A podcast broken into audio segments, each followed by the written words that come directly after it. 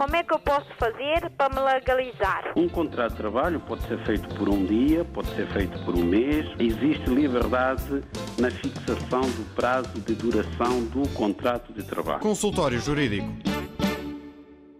Ora, viva, muito boa tarde, sejam bem-vindos à edição desta semana do Consultório Jurídico. Como é hábito, a hora de almoço de sábado, trazemos à rádio o jurista Adriano Malalane para abordarmos aqui um tema do domínio jurídico e também respondermos a dúvidas dos ouvintes. Para o efeito, os ouvintes podem inscrever-se, entrarem na emissão e pelas vias habituais. Os números de telefone são os seguintes números de Lisboa 00351, o indicativo de Portugal, e depois 213820022. 213820022. Também temos o 213820023. 213820023 e 213820068. Há outras alternativas, temos o WhatsApp, onde podem deixar as vossas mensagens escritas ou até gravadas de voz, com o número 96712 5572. Vou repetir: 96712 5572 é esta a nossa linha WhatsApp e podem também enviar as vossas mensagens para o correio eletrónico do Consultório Jurídico consultóriojurídico.rtp.pt já lá vamos ao tema desta semana. Para já, a música na rádio com Fela Kuti. São as escolhas do Dr. Adriano Malalana. This is only a taste of our next release, Suffering and Smiling.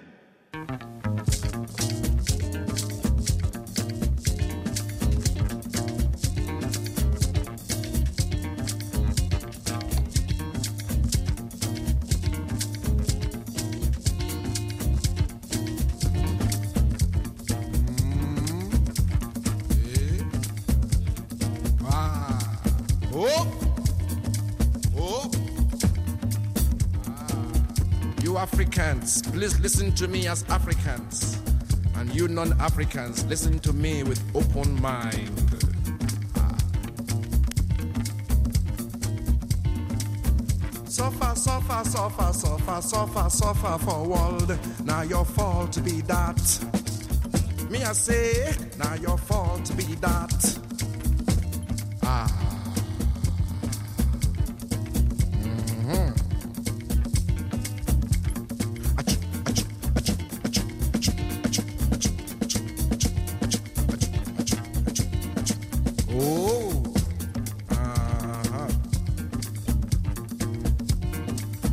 Suffer, suffer.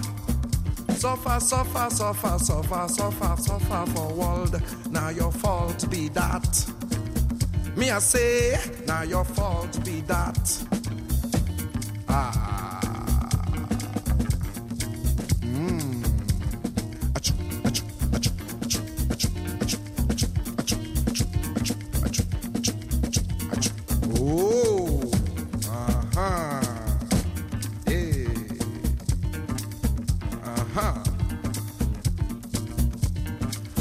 You all to please take your minds out of this musical contraption and put your minds into any goddamn church, any goddamn mosque, any goddamn celestial, including seraphim and cherubim.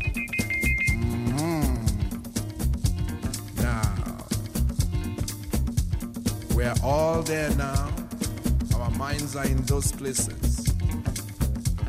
Here we go. Suffer, suffer for world. Enjoy for heaven. Christians go they yab. Spiritum heaviness. Muslims go they call Allahu Akbar.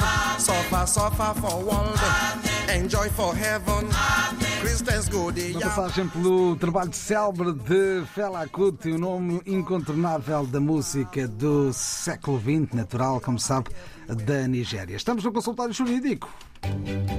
O consultório jurídico da RDB África está cada vez mais perto de si. Envie as suas dúvidas ao Dr. Adriano Malalane através do e-mail consultóriojurídico.rtp.pt e ouça as respostas ao sábado ao meio-dia na IRTP África. Consultório Jurídico. Estamos aqui para ajudar.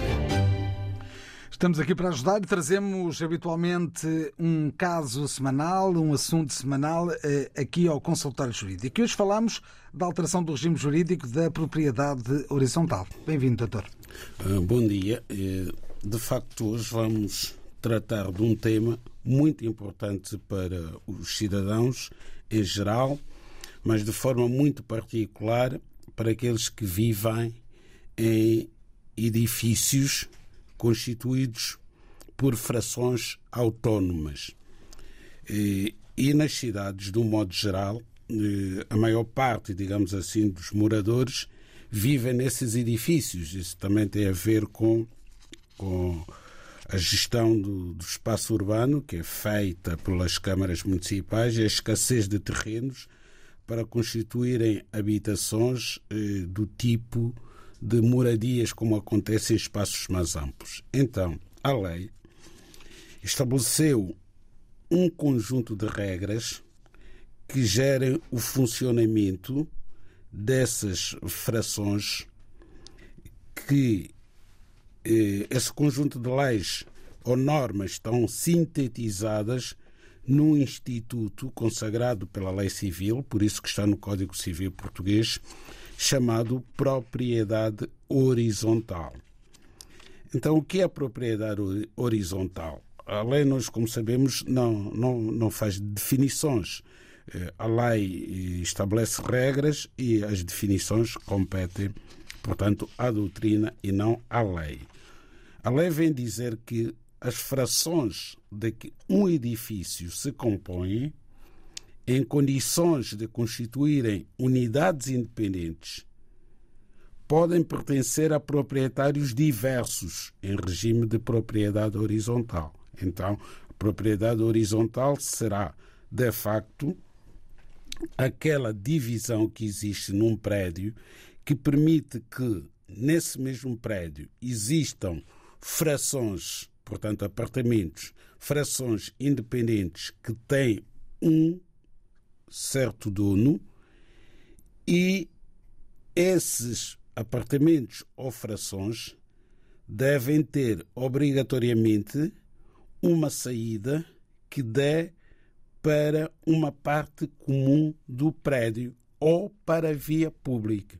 E essas frações têm que ter autonomia jurídica e autonomia económica. A autonomia jurídica eh, será digamos assim, a circunstância de essas frações poderem ser individualizadas, identificadas. Por isso que temos os reis de chão A, B, C ou D, o primeiro andar, A, B, C ou D, e cada fração é uma unidade independente do ponto de vista jurídico. Tem a sua identidade que não se confunde com a identidade de uma outra fração que pode ser contígua ou não. Depois tem, de facto, autonomia económica, porque essa fração permite que exista ali um agregado familiar que vive com total autonomia em relação aos demais. É como se estivesse na sua própria casa, numa moradia. Portanto, embora haja partes comuns, a única diferença é que haverá partes comuns. E a existência de partes comuns cria todo um conjunto de circunstâncias e situações que precisam de ser reguladas com muito pormenor e com muito rigor para evitar conflitos. E mesmo assim, nós sabemos que existem sempre conflitos em qualquer edifício em propriedade horizontal. Por mais que as pessoas se deem muito bem, mas quando entra o fator económico, como seja o pagamento da respectiva cota, saber o valor da cota, saber quem é que vai fazer a gestão e a administração das partes comuns e como é que deve fazer essa gestão, isso eh, eh, cria naturalmente conflitos, muitas vezes até por desconhecimento da lei em relação a essa parte da gestão das partes comuns do edifício.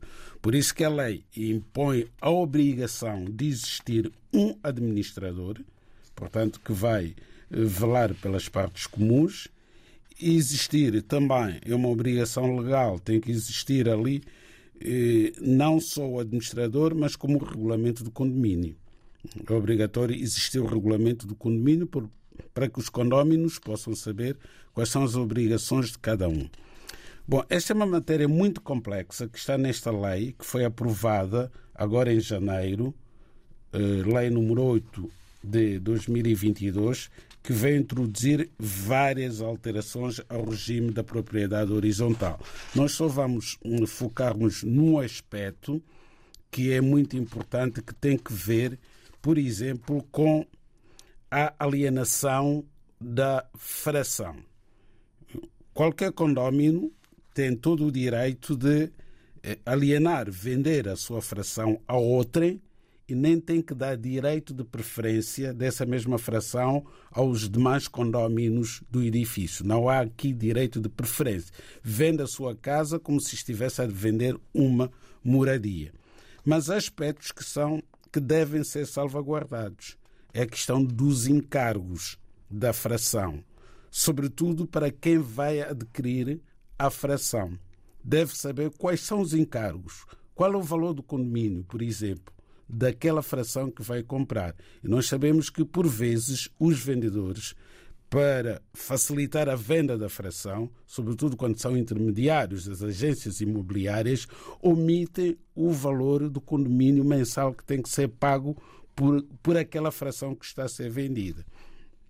Então, a lei vem dizer que o condômino alienante, portanto, que quer vender a sua fração, deve exigir a emissão de uma declaração de dívida dele, condómino, sempre que tal seja necessário para alienação da fração. E a quem vai exigir a emissão dessa declaração? Naturalmente, o administrador do condomínio. E tem um prazo máximo de 10 dias para emitir essa declaração. E a pessoa que vai vender, eh, vai comprar, aliás, a fração, o adquirente tem que ter essa fração, eh, essa declaração, que agora passará a ser obrigatória no ato da escritura no notário. Porque muitas vezes as pessoas vão comprar uma fração cujo anterior proprietário não paga o condomínio há muitos anos. E ao adquirir aquela fração, passa a ser responsável pelo pagamento, ou passava a ser responsável pelo pagamento daquelas dívidas anteriores. A lei agora vem clarificar essa matéria, por forma que o adquirente só seja responsabilizado pelas dívidas eh, que porventura existirem a partir do momento da aquisição. Portanto, só responde pelas suas próprias dívidas, só responde pelos encargos da fração que se vencerem após a compra da fração. As dívidas anteriores, os encargos anteriores que não foram cumpridos pontualmente pelo anterior proprietário, continuam a ser da responsabilidade do anterior proprietário que vivia na fração. Como é que eu posso fazer para me legalizar? Um contrato de trabalho pode ser feito por um dia, pode ser feito por um mês. Existe liberdade na fixação do prazo de duração do contrato de trabalho. Consultório Jurídico. Estamos no consultório jurídico desta semana, em que abordamos aqui a alteração do regime jurídico da propriedade horizontal. Daqui a instantes, as dúvidas dos ouvintes. Espreitamos o álbum O Meu Lado do Gumbe de Filipe Muquenga, mais uma aposta do Dr. Adriano Malalana.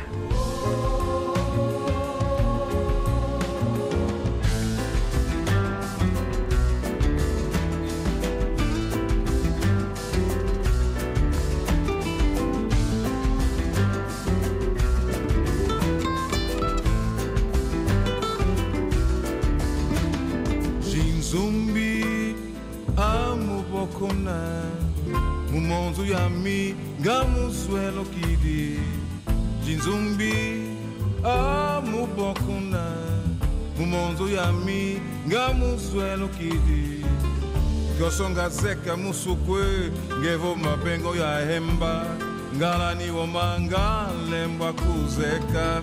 Kyosonga zeka musukwe ngevo jisanji jidila. Zamengi kwatekesa ngamesena kulisakela kulisakela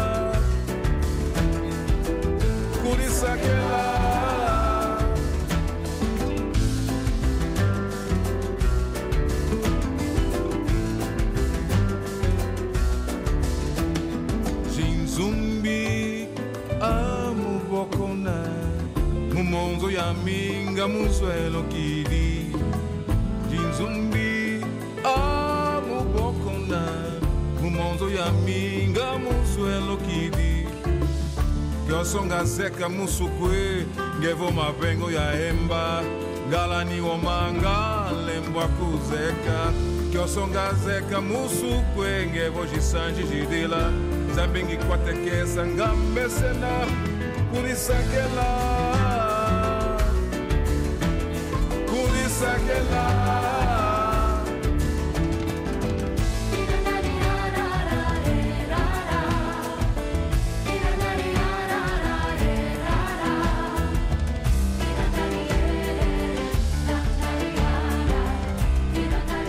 passagem pelo disco Meu Lado Gumba de Felipe Mukenga, a música também na edição desta semana do Consultório Jurídico. E vamos avançar para as dúvidas dos ouvintes.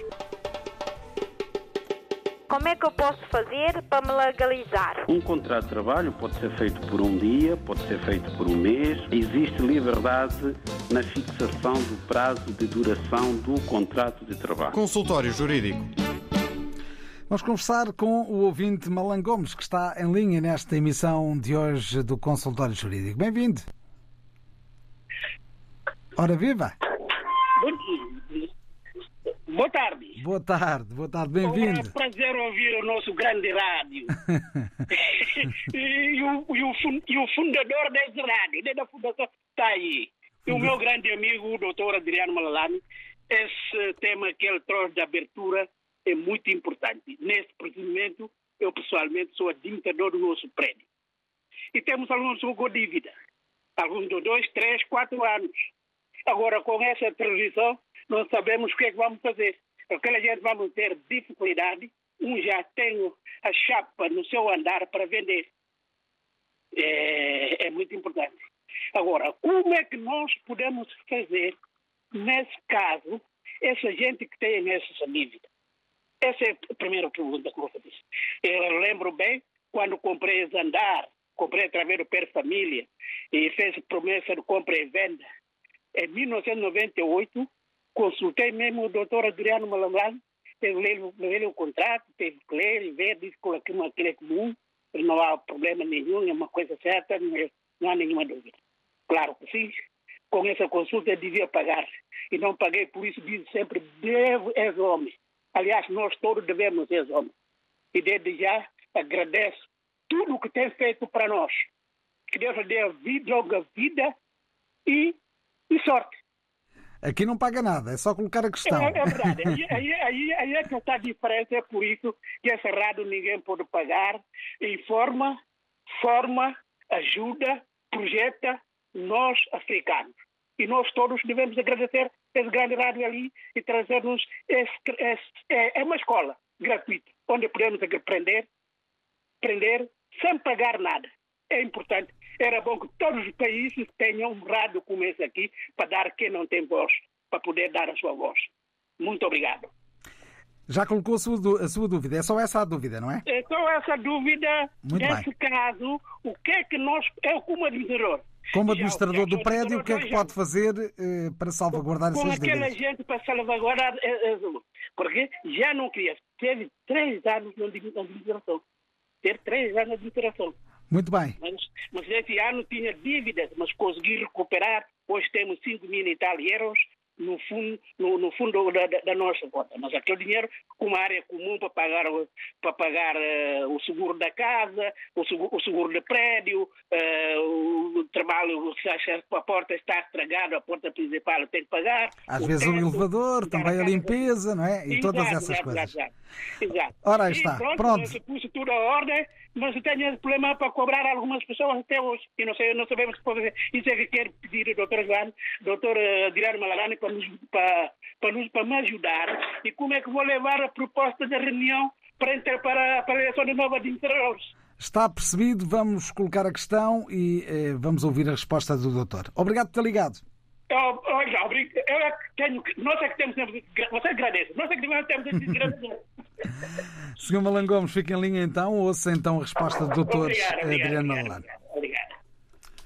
Pois bem, temos uh, o nosso amigo Malan Gomes, não é sempre, sempre a trabalhar para, para, para as comunidades africanas, especialmente para a comunidade guineense e de forma muito particular para o povo de Pelundo, sua terra natal, que tem muito a agradecer ao senhor Malan Gomes. E a nós, o Malan Gomes não tem qualquer tipo de dívida, pelo contrário, ela é credora de muitas pessoas que, que, que ela ajuda e que apoia eh, ao longo da, da, da, sua vida aqui em Portugal.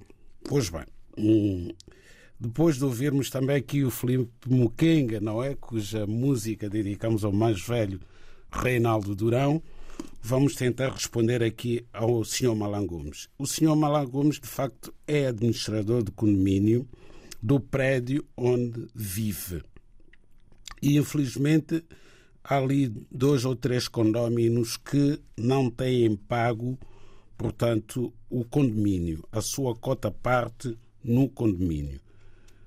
Ora bem, como administrador de condomínio, o Sr. Malan Gomes tem obrigações para com todos os condóminos, para com todos os moradores do prédio. Portanto, é como se fosse o zelador do prédio, no melhor sentido.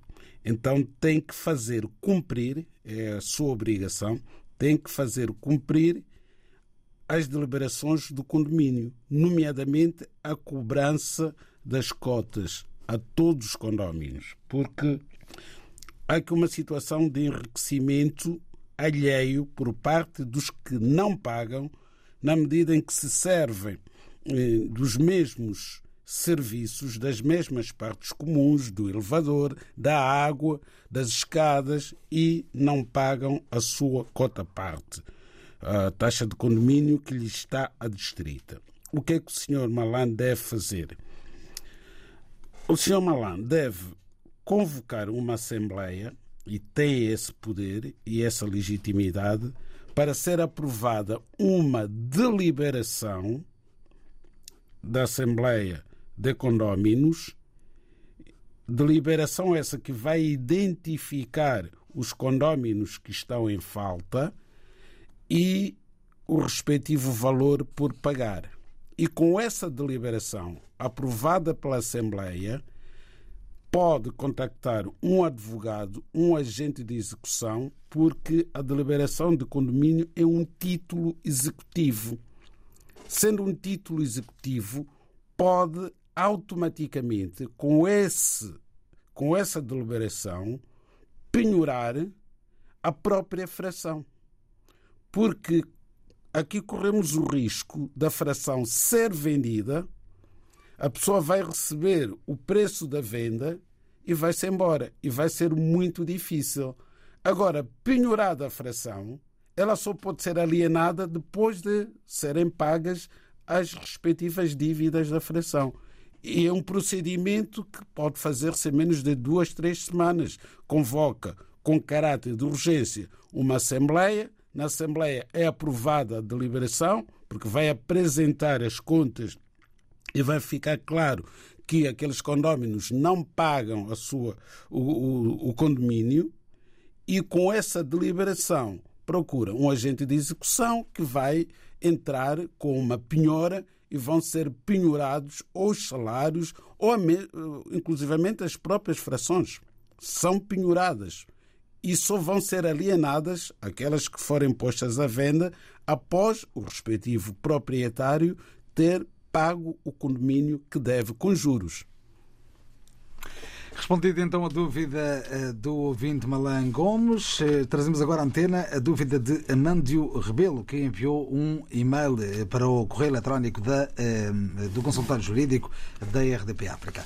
Escreve então Amândio Rebelo o seguinte: Sobre a lei da nacionalidade portuguesa, gostaria de saber o seguinte. O meu pai nasceu em São Tomé e Príncipe, que na altura era colónia portuguesa, em 5 de julho de 1932. Viria a falecer em Angola, também na altura colónia portuguesa, em 25 de novembro de 1972. Pergunto se há alguma possibilidade de os filhos obterem por essa via a nacionalidade portuguesa. Sem dúvida que sim, e graças a esta alteração mais recente né, que vai permitir que os netos de cidadãos portugueses e que conservaram a nacionalidade portuguesa e que tenham falecido já como portugueses podem ser portugueses. Mas neste caso nem precisamos de ir ao avô do Sr. Amando Rebelo, uma vez que o pai nasceu em 5 de julho de 1932, faleceu em 25 de novembro de 1972, portanto faleceu em Angola antes da independência de Angola, não é? Que foi em 75. Portanto, tendo falecido antes da independência de Angola, eh, o pai faleceu português. Portanto, ele é filho de pai português que não perdeu a nacionalidade. E são muitas as dúvidas hoje que temos para responder, por isso vamos tentar uh, ser uh, rápidos também na colocação das uh, dúvidas e respostas. Agora a dúvida também por e-mail enviada por Maria Adelaide Nicolau Luís, nacionalidade angolana, diz que vive em Portugal há quatro anos e renovou o título de residência hum, e já vai no terceiro ano este ano.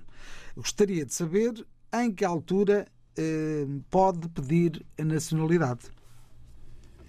Portanto, eh, o nosso ouvinte já vive há três anos em Portugal, não é? Já tem a nossa ouvinte. A nossa ouvinte, aliás. Maria Luís. Maria Luís tem, já vive com título de autorização de residência há três anos em território português. Bom, esta pergunta já foi colocada dezenas, se não centenas de vezes tem que ver com a lei da nacionalidade. Os ouvintes também podem adquirir na internet é a Lei 37-81 de 3 de outubro, que, no seu artigo 6, vem tratar da matéria da aquisição da nacionalidade portuguesa por naturalização. A aquisição por naturalização tem que ver com o tempo de residência em Portugal. Aqueles que ficam portugueses pelo tempo de residência e não os que ficam portugueses por via sanguínea.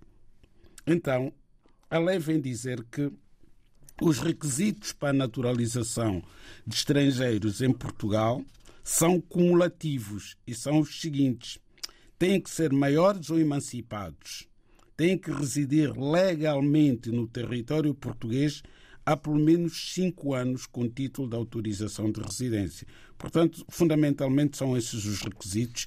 Existem outros dois, mas não tem muita importância. O conhecimento da língua portuguesa presume-se eh, quando se trata de cidadãos de países de língua oficial portuguesa e não terem sido condenados por sentença transitada em julgado pela prática de crime punível com pena de prisão de máximo igual ou superior a três anos, segundo a lei portuguesa. O consultório jurídico da RDB África está cada vez mais perto de si.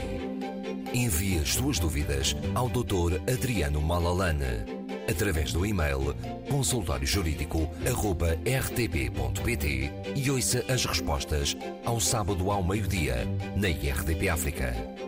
Consultório Jurídico. Estamos aqui para ajudar. Estamos aqui para ajudar e é isso que fazemos em cada edição do Consultório Jurídico. Já voltamos às cartas enviadas nos últimos dias eh, para o e-mail eh, consultóriojurídico.rtp.pt. Também já vamos a algumas mensagens que eh, têm chegado via WhatsApp 967125572. Para já, ao telefone está Francisco Souza. Bem-vindo. Bom dia, bom dia. Bom dia. Quer contar-nos a sua história? Bem, eu estou a ligar pelo seguinte. Eu tenho uma menina, uma filha que nasceu cá em 2019 e na dada altura, tanto eu como pai e mãe não tínhamos os títulos de residência. Uma vez tendo agora, e a menina vai ao caminho do, do terceiro ano, gostaria de saber qual é o passo a dar para tratar então da nacionalidade dela, uma vez que ela está na, tá, tá na creche e tem também residência. E agradecer também porque eu liguei em 2019 para este programa, por orientação mesmo do doutor, consegui legalizar a família toda, estamos todos legalizados. Agora queria, estou nessa fase do passo da nacionalidade da bebê. Muito bem, vamos tentar responder e obrigado por ter ligado. Ainda bem que eh, há casos eh, que se resolvem eh, através do consultório jurídico. Obrigado, Francisco. Está bem, temos juntos. Vamos então responder à dúvida do ouvinte Francisco Souza. O senhor Francisco Souza, portanto, tem uma filha que nasceu em 2019. Na altura, nem ele nem a mãe da criança tinham autorização de residência. Portanto, houve uma altura em que a família toda esteve em situação irregular. Hoje em dia, eh, quer o pai, quer a mãe, quer a própria filha, já têm autorização de residência. Portanto, ele, o nosso amigo quer passar para uma outra etapa que é da cidadania portuguesa para a criança. Tem consciência de que ele e a esposa, só quando completarem cinco anos de residência legal, portanto daqui a quatro anos, não é? É que poderão naturalizar-se. Ora bem, em 2020 houve uma alteração à lei da nacionalidade que veio eh, determinar que nascem portugueses, portanto, os indivíduos eh, nascidos em Portugal, cujos progenitores estejam a viver no país há pelo menos um ano, independentemente de terem ou não autorização de residência. Ora bem, esta criança nasceu antes da entrada em vigor desta norma, desta lei.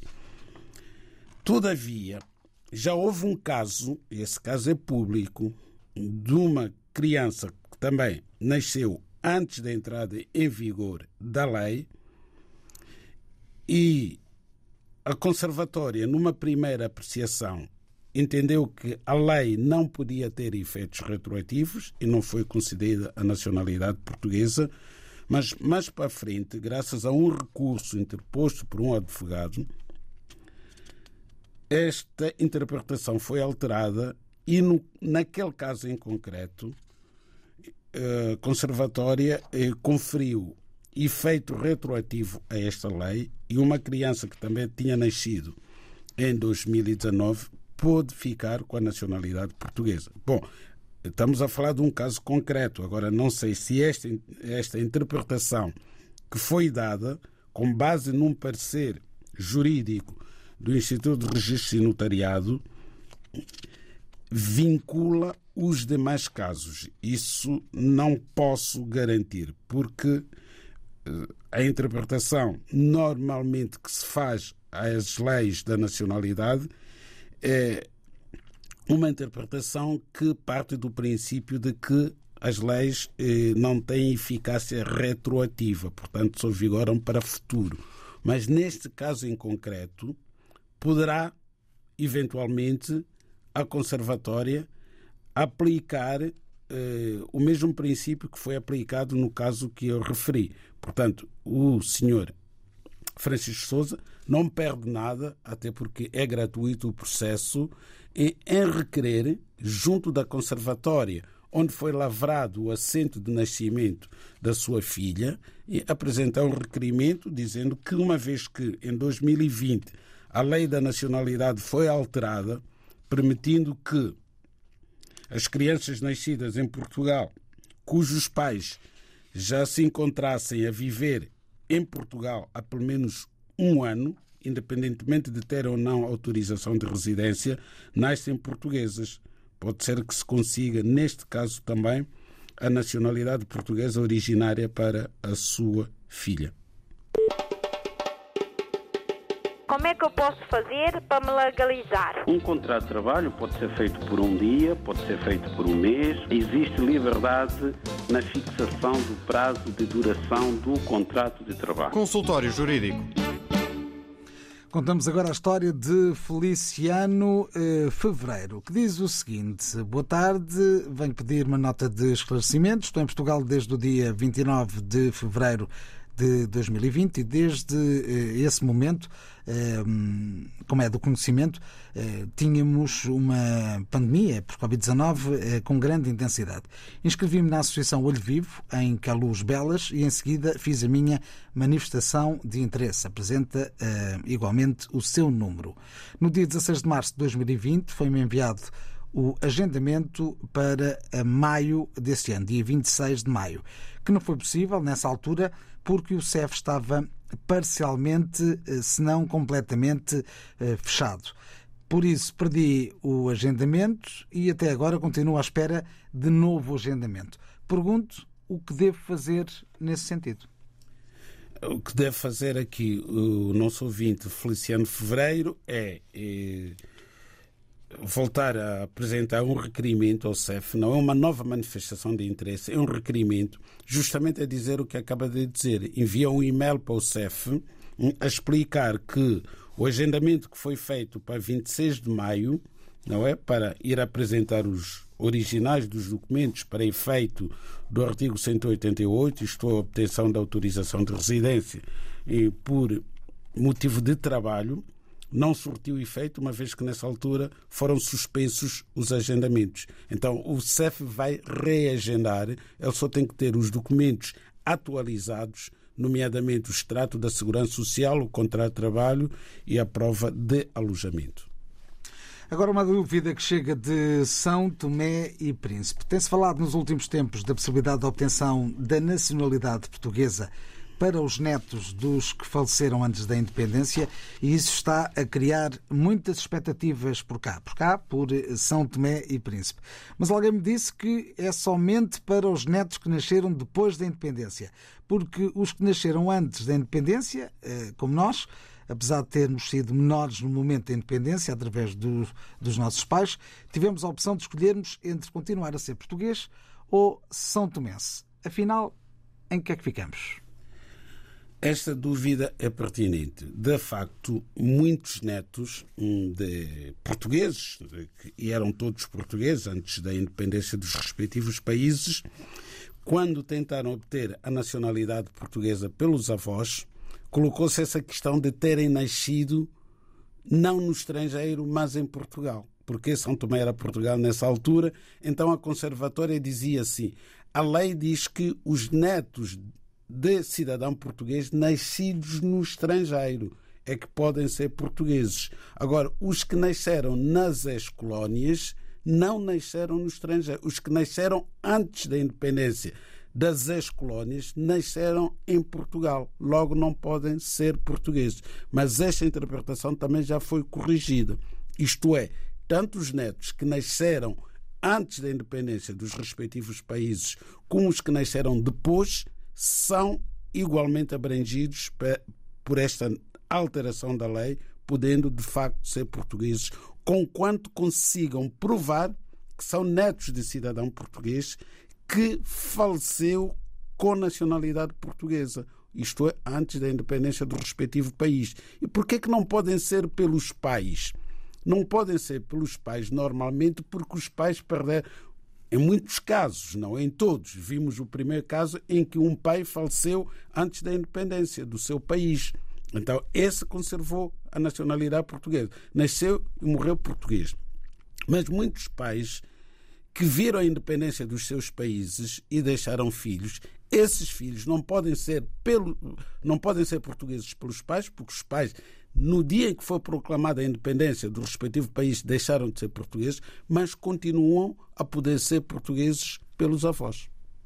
Uma dúvida parecida chega não de São Tomé, mas de eh, Cabo Verde. Gostaria de saber se pode ser atribuída a nacionalidade a neto de avô nascido em Cabo Verde antes da independência e que morreu ainda antes da independência do mesmo país pelo qual nasceu, caso eh, confirmar a possibilidade do neto ter a nacionalidade, quais os documentos que ele tem que apresentar para requerer eh, essa condição? Pronto, eh, a parte eh, do dispositivo da lei já foi explicada. Agora essa é a parte processual, porque a parte, a primeira parte da pergunta já foi respondida e a, através da, da, da, da, pergunta que foi colocada, digamos assim, pelo ouvinte de São Tomé e Príncipe. Este é de Cabo Verde. Agora vamos aos documentos necessários. Os documentos necessários serão naturalmente um documento de nascimento do avô, que já faleceu, certidão de nascimento, o bilhete de identidade português, a certidão de óbito, é importante para mostrar, para a conservatória saber em que data é que o avô faleceu, porque terá que ter falecido necessariamente antes da independência de Cabo Verde. Depois, a certidão de nascimento do pai, do pai, portanto, do requerente, do neto, e a certidão de nascimento do próprio neto. São esses os documentos necessários. Continuamos com as dúvidas dos ouvintes, agora com uh, Flávio Ribeiro, que enviou um, uh, uma mensagem também para o correio eletrónico da uh, RDP África, consultório jurídico, arroba rtp.pt e ainda hoje vamos aqui conferir também algumas mensagens que chegaram pelo WhatsApp 967125572, mensagens escritas e também gravadas. Diz então Flávio Ribeiro, o nosso ouvinte, que o meu filho nasceu em Portugal e vai fazer agora três anos. Não tem residência nem nacionalidade. Eu tenho permissão de residência, autorização de residência, há quatro anos. O que devo fazer para o meu filho ter acesso à nacionalidade ou até mesmo à residência? Bom, eh, tem direito à residência sem margem para dúvidas pelo facto de ser filho a criança, portanto, é filho de cidadão estrangeiro que reside em Portugal e nasceu em Portugal, ainda por cima. Ainda que não tivesse nascido em Portugal, só o facto do pai ter autorização de residência dá direito ao filho de obter autorização de residência através do artigo 122 da Lei de Estrangeiros. Para o efeito, terá que fazer o agendamento no CEF. Basta apenas e só fazer o agendamento no CEF para o filho se dirigir ao CEF com o pai e com a mãe ou com a autorização da mãe e obter autorização de residência. Como é que eu posso fazer para me legalizar? Um contrato de trabalho pode ser feito por um dia, pode ser feito por um mês. Existe liberdade na fixação do prazo de duração do contrato de trabalho. Consultório Jurídico. Vamos agora até ao WhatsApp e às mensagens que têm chegado uh, via uh, WhatsApp. Trago a dúvida de um ouvinte que não se identifica. Uh, de qualquer forma, ele diz o seguinte: Gostaria de saber como fazer se alguém me quiser oferecer um hectare de terra da sua propriedade. Atualmente não encontra os documentos, é uma pessoa idosa com uma certa doença e eh, quer dar-me eh, essa porção de terra através de um documento manuscrito eh, que eu poderei eventualmente validar. Eh, ou então, talvez, através dos serviços de finanças. Como devo fazer? Bom, este ouvinte, portanto, está na expectativa de receber um hectare que lhe vai ser doado por um amigo e este amigo já é uma pessoa idosa, não tem qualquer documento de titularidade deste hectare. Bom, esse é o primeiro passo. Para ser doado um terreno, os requisitos são rigorosamente os mesmos da doação de, um, de, uma casa, de um bem imóvel, porque o terreno é um prédio, é um prédio rústico, não um prédio urbano. Mas os requisitos que estão na lei civil são de que a doação de um prédio urbano, de um terreno, deve ser feita por escritura pública. Então, vai ter necessidade de ir ao notário e marcar uma escritura de doação. Mas o notário vai exigir a identificação deste hectare. O nosso amigo tem dificuldade em saber, portanto, o, o artigo matricial para poder identificar. O que é que tem que fazer? Tem que ir às finanças e com o número de contribuinte do amigo proprietário da fração do, do terreno, irá obter a caderneta predial deste terreno, deste hectare.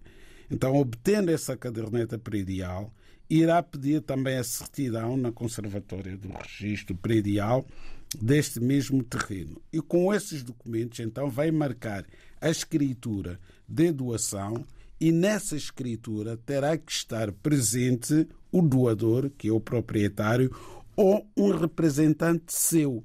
Ou passa uma procuração, mas nessa procuração tem que estar devidamente identificado o, esta parcela que vai ser, vai ser doada através do respectivo artigo matricial. Mais dúvidas através eh, do WhatsApp 967125572. Eh, bom dia, chamo-me Virgílio Santos, vivo em Portugal, ainda não tenho cartão de residência, mas fiz a manifestação de interesse junto do eh, CEF. Só que o meu visto vai caducar ao longo deste ano. O que posso fazer para não ser ilegal? Já fez, foi fazer a manifestação de interesse. Agora só tem que aguardar que o CEF o notifique para ir apresentar os documentos para obtenção da autorização de residência. Este processo de manifestação do interesse é um processo extremamente moroso. Há milhares e milhares de manifestações de interesse que ainda estão a ser analisadas pelo CEF. Agora, se o Sr. Virgílio Santos reunir outros requisitos que estão previstos no artigo 122 da Lei de Estrangeiros, que um regime excepcional, poderá tentar, através desse regime excepcional, agendar um pedido de autorização de residência que é mais célere, mas é necessário que reúna esses requisitos. Então, nada melhor que ir ao artigo 122 da Lei de Estrangeiros, que prevê situações especiais, e ver se o caso dele, sem ser este da manifestação de interesse, porque a manifestação de interesse, o único requisito é que esteja a exercer a atividade profissional remunerada, mas no artigo 122 há diversas alíneas que podem beneficiar cidadãos, por desconhecimento, se calhar não sabem, que não têm autorização de residência. Por exemplo, se tiver um filho que tenha autorização de residência em Portugal, pode obter autorização de residência pelo filho. Se o cônjuge tiver autorização de residência, também pode obter autorização de residência pelo cônjuge. Se estiver a frequentar o ensino secundário ou superior, também pode obter autorização de residência por, por estar a frequentar esse nível de ensino. E outras situações que estão aqui previstas, portanto, temos aqui mais de 15, mais de 10 alíneas, aliás, que, o, que permitem resolver esse problema. O importante é que a situação concreta do requerente esteja prevista numa destas alíneas. Vamos para uma, uma última dúvida do dia, muito sumariamente, a história de Alexandro. Uh, diz ter ouvido aqui no programa uh, uma referência à renovação do título de residência em formato online uh, e pergunta quem pode fazer este pedido online. no caso dele, a renovação é feita de dois em dois anos. Será que poderá fazer também a renovação de forma online? Pode, perfeitamente, desde que não seja estudante, porque os estudantes têm que apresentar o comprovativo de aproveitamento escolar. Isso não é possível fazer de, forma online, digamos assim. Têm que se deslocar pessoalmente ao CEF. E ainda uma última dúvida. Qual é a diferença, ou que diferenças é que existem entre eh, trabalhadores estudantes ou estudantes simples em termos de pedido de nacionalidade? Nenhuma. Qualquer pessoa pode pedir a nacionalidade portuguesa desde que esteja a residir em Portugal há cinco anos com título de autorização de residência ou visto, independentemente da profissão, dos rendimentos, de ter casa ou não. Como é que eu posso fazer para me legalizar? Um contrato de trabalho pode ser feito por um dia, pode ser feito por um mês. Existe liberdade na fixação do prazo de duração do contrato de trabalho. Consultório Jurídico.